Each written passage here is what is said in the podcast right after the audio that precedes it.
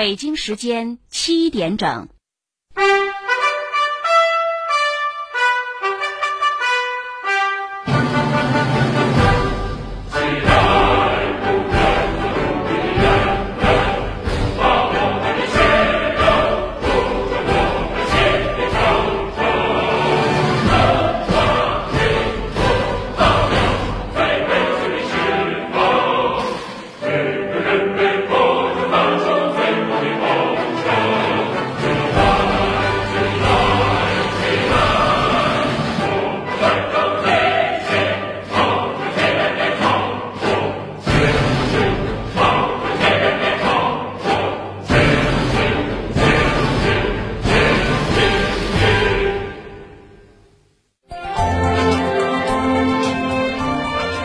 上海人民广播电台调频九十三点四，上海新闻广播。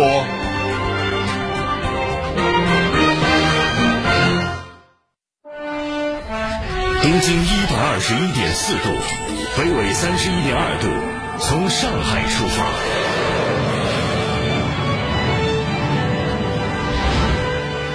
上海人民广播电台九九零早新闻。新华社播发文章：百年梦圆照此心，以习近平同志为核心的党中央引领全面建成小康社会纪实。上海广大党员认真学习领悟，表示要在这座光荣之城继承发扬和光大建党精神，不断创造新的奇迹。播送记者报道。楼宇党建、互联网党建、UP 主党支部等优秀案例发布，展现党建领航民营经济上海样本。复旦九原爱国主义教育建筑群正式落成，多位科学家曾在此先后为邻。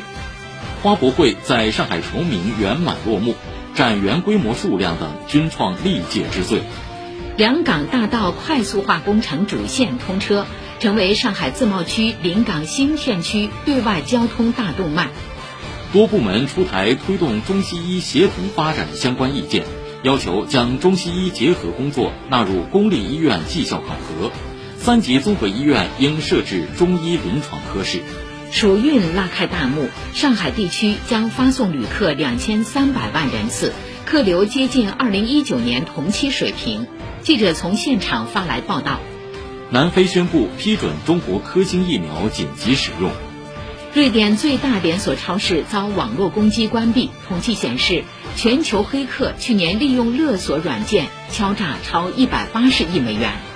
欧洲杯四分之一决赛，北京时间今天凌晨最后一场赛事，英格兰四比零大胜乌克兰，时隔二十五年再度闯进半决赛。本次节目监制范家春、何卓莹。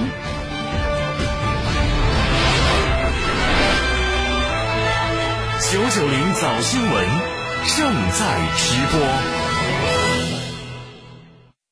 各位听众，早上好，欢迎收听九九零早新闻，我是张早，我是陆平。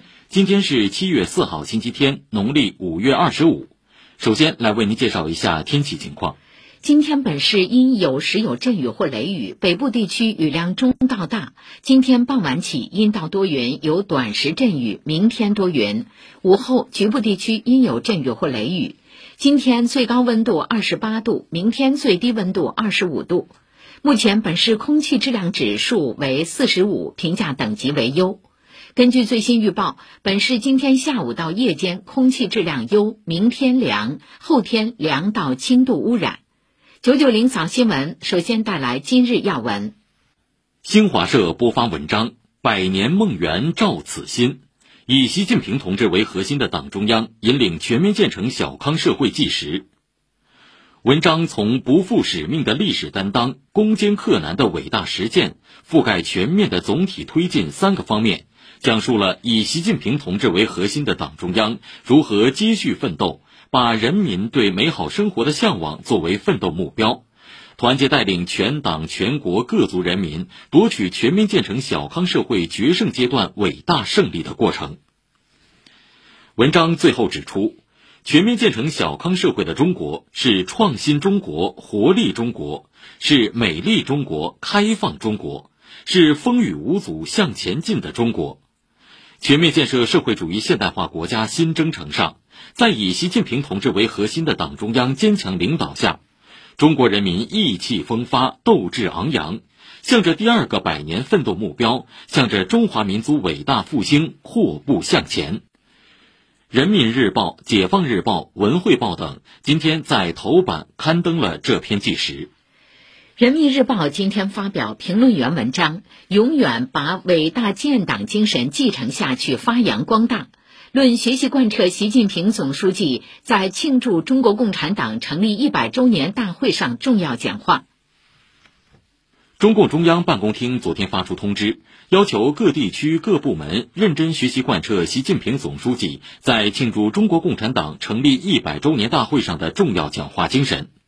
通知指出，要把学习贯彻七一重要讲话精神作为当前和今后一个时期一项重大政治任务。精心安排部署，周密组织实施，引导广大党员干部群众深刻领会和把握讲话的重大意义、丰富内涵、核心要义、实践要求，切实把思想和行动统一到讲话精神上来。中国共产党百年征程栉风沐雨，人民二字力重千钧。习近平总书记在庆祝中国共产党成立一百周年大会上的重要讲话，让全市广大党员干部群众备受鼓舞。上海将力争推动党群服务实现人人共享，打造更多便民惠民实事项目，不断提升居民的幸福感、获得感，继续践行嘱托，以基层的实践丰富全过程人民民主内涵。请听报道。这边呢，我们放了一面老照片墙，可以直接追寻回自己那个时代的城市记忆。这还有一个 AR 的冰箱仪器，用手机扫描一下它，就可以在手机上看到历史和变迁。在瑞宁路九十九号全新开放的徐汇滨江党群服务中心，党务工作者张丽丽正在为市民游客做细致的讲解。三 D 浮雕水网通过六个不同历史时期的珍贵影视资料，展现了上海一江一河的前世今生。这里同时作为新时代上海滨江党建创新实践基地，开馆以来已接待不少市民游客。我们是把整个滨江党建的故事在我们徐汇的点上进行了讲述。我们也通过一个简单的片子，让大家可以更直观地感受到党建引领对我们城市治理体系引领的作用。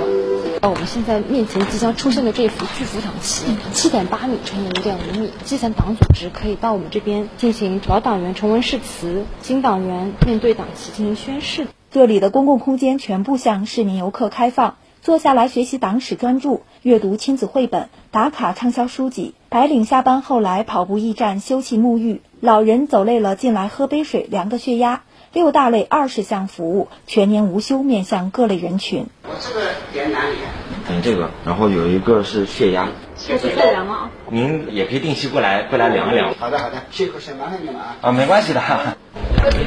两杯燕麦坚果拿铁，方便是方便的，因为我在这里转一转，正好看到，所以说就过来了，而且也挺显眼的，很有特色，环境挺好的。坐在这里的话，也可以看到外面的风景之类的。作为十二个新时代上海基层党建创新实践基地之一，滨江党建创新实践基地把宣传贯彻人民城市重要理念作为首要职责。徐汇区委组织部组织二科科长祝晨曦说：“总书记的重要讲话里面，我们感受特别深的是，我们的党根基在人民，血脉在人民，力量在人民，把滨江最好的资源留给人民。徐汇滨江党群服务中心将会进一步的去强化滨江党建的一个全程效应，不断的去推动党群服务能够实现人人共享。”为人民而生，因人民而兴。中国共产党始终把人民写在自己的旗帜上。曹杨新村是新中国成立后的第一个工人新村，在这片红色热土上。曹杨新村街道始终坚持以群众百姓视角，不断探索城市数字化转型赋能社会治理的新路径。近年来，在智慧养老、智能充电、监控高空抛物等领域推出一批数字化应用场景，助力解决民生难题，收效显著。街道党工委书记许春辉表示，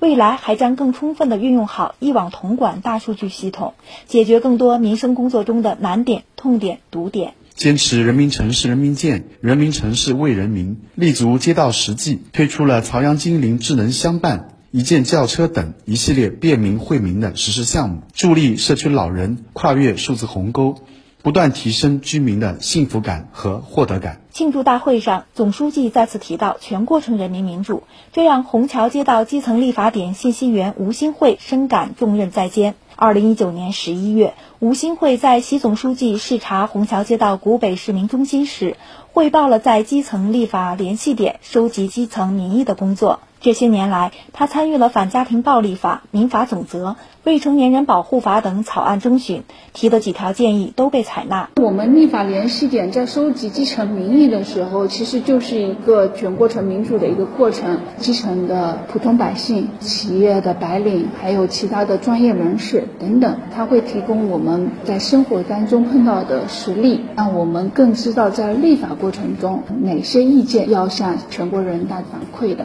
目前，虹桥街道基层立法点已征询了五十五部法律，提出一千一百条建议，最终被采纳了七十一条。街道党工委书记胡玉昂说：“全过程人民民主体现了始终不渝的初心使命，体现了以人民为中心的发展思想。下一步将继续践行嘱托，以基层的实践丰富全过程人民民主的内涵。”让各方参与到我们的立法征询、重大规划征询、民心工程、社区的家门口的公共事务当中，把我们人民民主的制度优势转化为社区治理的项目。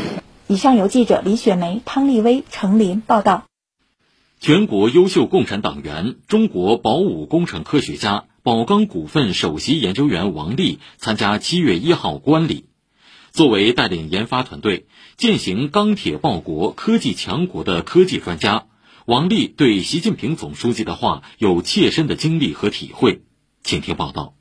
二零一六年，美国对中国钢铁行业发起“三三七”调查，宝钢作为国内领军企业，毅然应诉。担任汽车用钢开发与应用技术国家重点实验室副主任的王力，就这样突然站到了维护行业声誉和贸易公平的第一线。汽车用的先进高强钢，他们认为中国靠我们自己能力是做不出来的，认为是偷他的。他可能当老大当惯了，居高临下。这个呢是当时我们是特别愤怒去应诉。那是一段难以忘怀的经历。宝钢的代表团来到香港接受律师问询，背后是对方聘请的权威专家对每一个细节进行分析和推敲。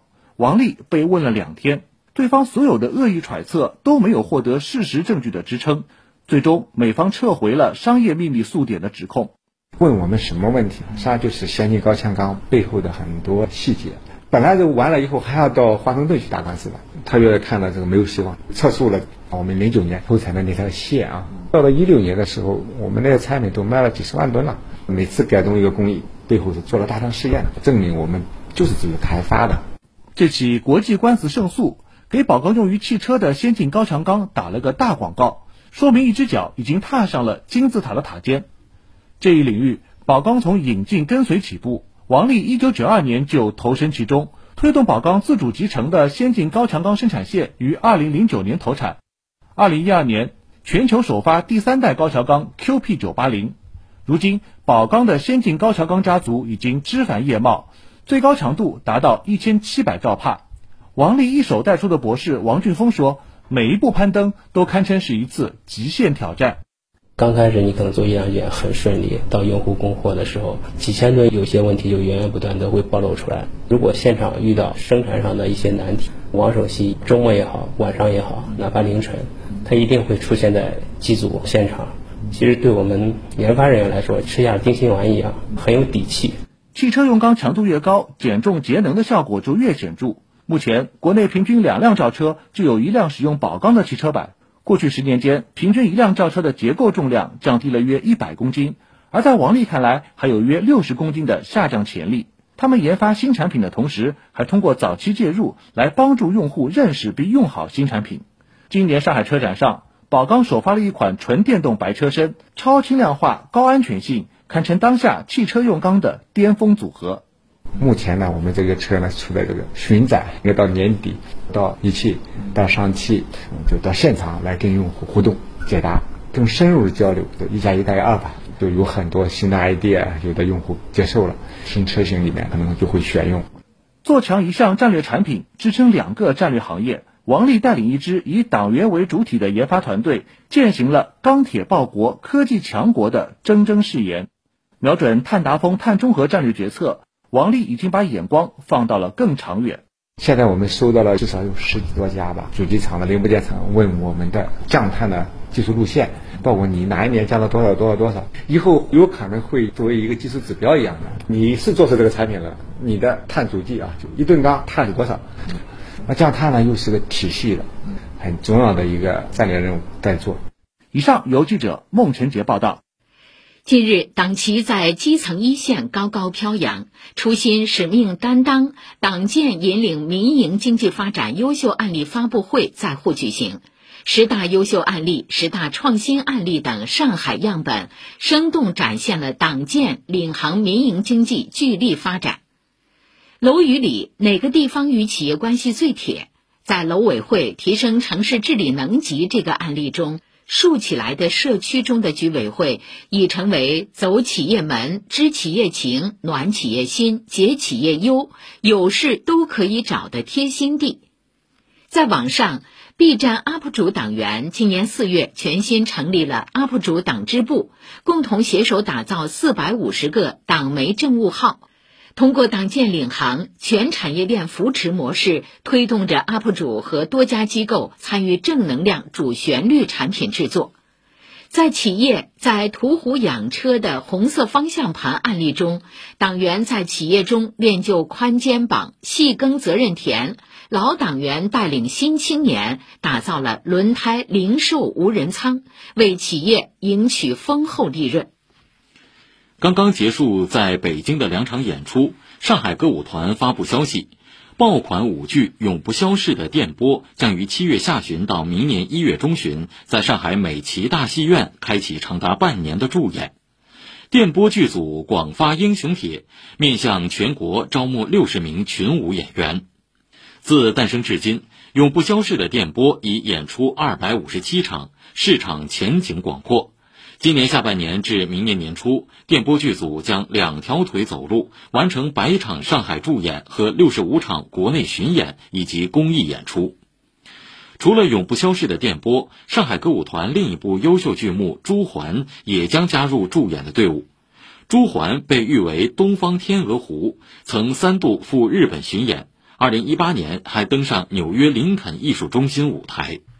位于国顺路六百五十弄的九园是复旦大学第九宿舍的雅称，恬淡的名字并不影响其在中国教育和科学历史上星光熠熠。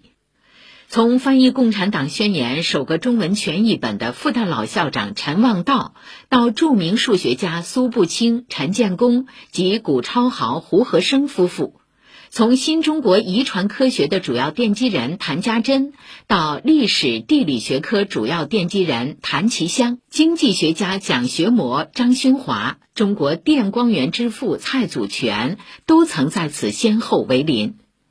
昨天，园内苏步青旧居、谭家珍、陈建功旧居修缮一新，向社会开放参观。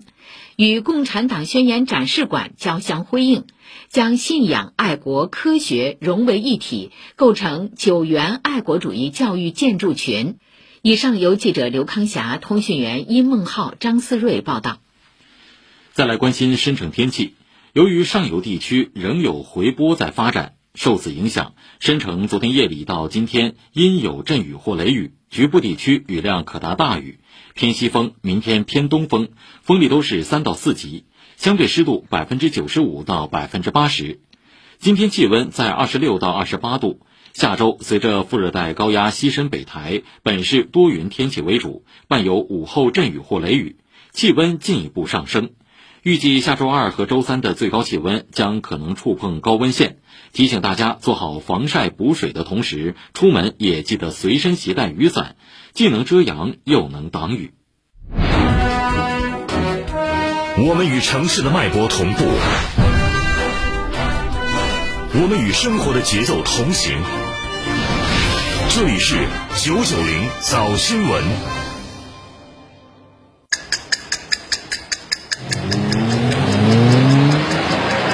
这段轰鸣声是迈锐宝 XL 从零加速过百的声音。雪佛兰迈锐宝 XL 搭载二 T 九黄金动力科技，七秒破百，生来就快。这里是上海新闻广播。沃尔沃新款 XC 六零，双擎劲享百公里加速五点五秒，全系混动升级，限时享五年超长贷，至高两万元置换礼遇，详询沃尔沃汽车授权经销商。九九零早新闻，下面继续报告新闻。新华社播发通讯：改一条溜索、修一段公路，就能给群众打开一扇脱贫致富的大门。习近平关心百姓出行的故事。文章说。习近平总书记始终心系交通事业，牵挂老百姓行路难，多次到基层调研交通运输工作，听民生、查实情，作出重要指示，为交通运输发展指明了方向。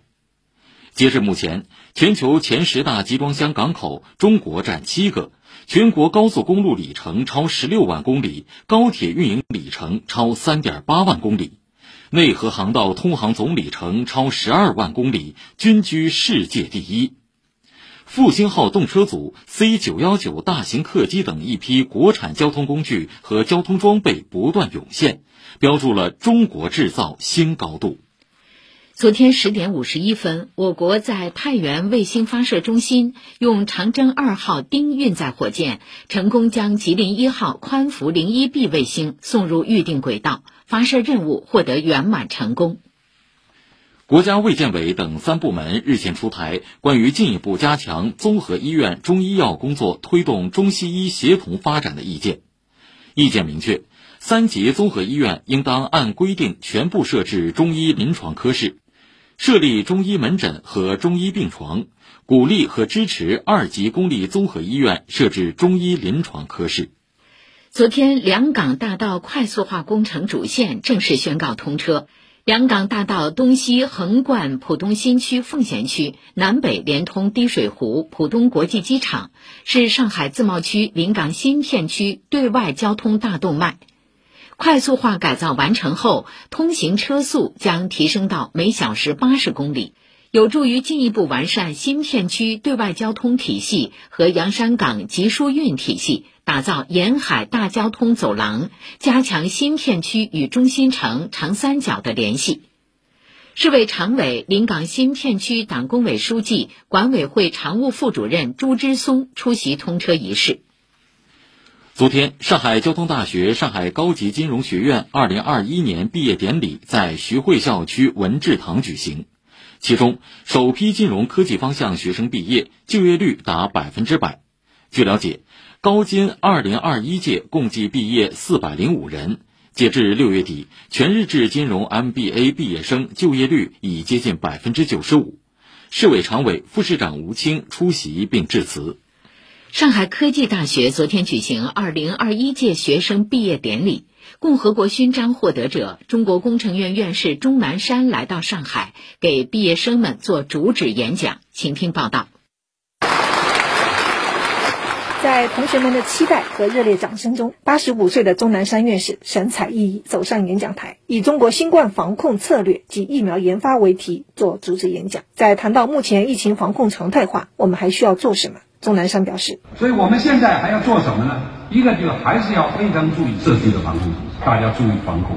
第二个，建立群体免疫。”钟南山说：“目前我国新冠疫苗接种的速度很快，总量很高，但从每百人接种疫苗的数量来看，还需要努把力。对于中国新冠疫苗研发的情况，钟南山说：一共是七十一个正在研发，现在九个已经可以用了。”那么其中有两个呢是世呃世界卫生组织这个紧急使用的 list 已经列入。对于何时能够开放国门，钟南山说，这需要全世界共同努力。那你的记者问我什么时候能够开国门呢？什么？我说不是光是我一厢情愿的，就这个问题，我的提就是一语不安，举世皆危，我们需要全世界的共同。今年，上海科技大学有三百三十二名本科毕业生，二百二十八名硕士毕业生，一百六十五名博士毕业生。选择就业的毕业研究生中，超过百分之七十前往国家重要行业和关键领域就业。钟南山鼓励毕业生们要兼具探索创新的精神及脚踏实地的品质。希望大家不但要有理想，而且要有梦想；不但要有要求，而且要有追求；不但要有志气，而且要真劲；不但有热情，而且要有。激情，未来属于青年，希望寄予青年。毕业是新的开始，前辈的寄语让毕业生们更加感受到奋斗是青春的底色。很激动，就有一点想哭。今天就听完各位老师的演讲之后，就感觉到了一种责任感。我非常非常喜欢钟南山院士，他不仅仅是呃我们科研路上的一个偶像，可以说是一个偶像。他的这些事情也在激励着我们怎样去学习，怎样去为国去奉献。以上由记者刘坤霞报道。第十届中国花卉博览会昨天在上海崇明落下帷幕，国家林草局副局长刘东升、副市长汤志平出席闭幕式。此次花博会历时四十三天，共吸引国内外二百多万人次前来参观，两千四百零八万人次网上观展，展区规模、展员数量、国际参展对象等方面均创下历届之最。本届花博会主题为“花开中国梦”，是我国迄今花卉园艺领域规模最大、规格最高、影响最广的综合性花市盛会。被誉为中国花卉界的奥林匹克，也是首次在岛屿上、乡村里、森林中举办的花博盛会。据了解，上海崇明区计划在花博会闭幕后对部分园区进行修整，然后继续向社会公众开放。花博会闭幕后，花博园区暂定为花博文化园。其室内展区、室外展园将按照能留尽留的原则，做好部分展区展品保留、部分室外花卉景观维护和游览线路优化工作。其中，南园开放时间为七月三号到八月三十一号，北园根据撤展布展实际情况，计划在七月下旬开园。上海共青森林公园、上海滨江森林公园、世纪公园七月一号免费开放后，迎来首个周末。尽管清晨、傍晚均有阵雨，但并未阻挡市民的游园热情。周末三大公园客流平稳，秩序井然。免费后，便民服务设施针对没有智能手机的老人，三座公园均保留了可以实名登记入园的人工通道。请听报道。清晨的阵雨并未阻挡人们对逛公园的热情。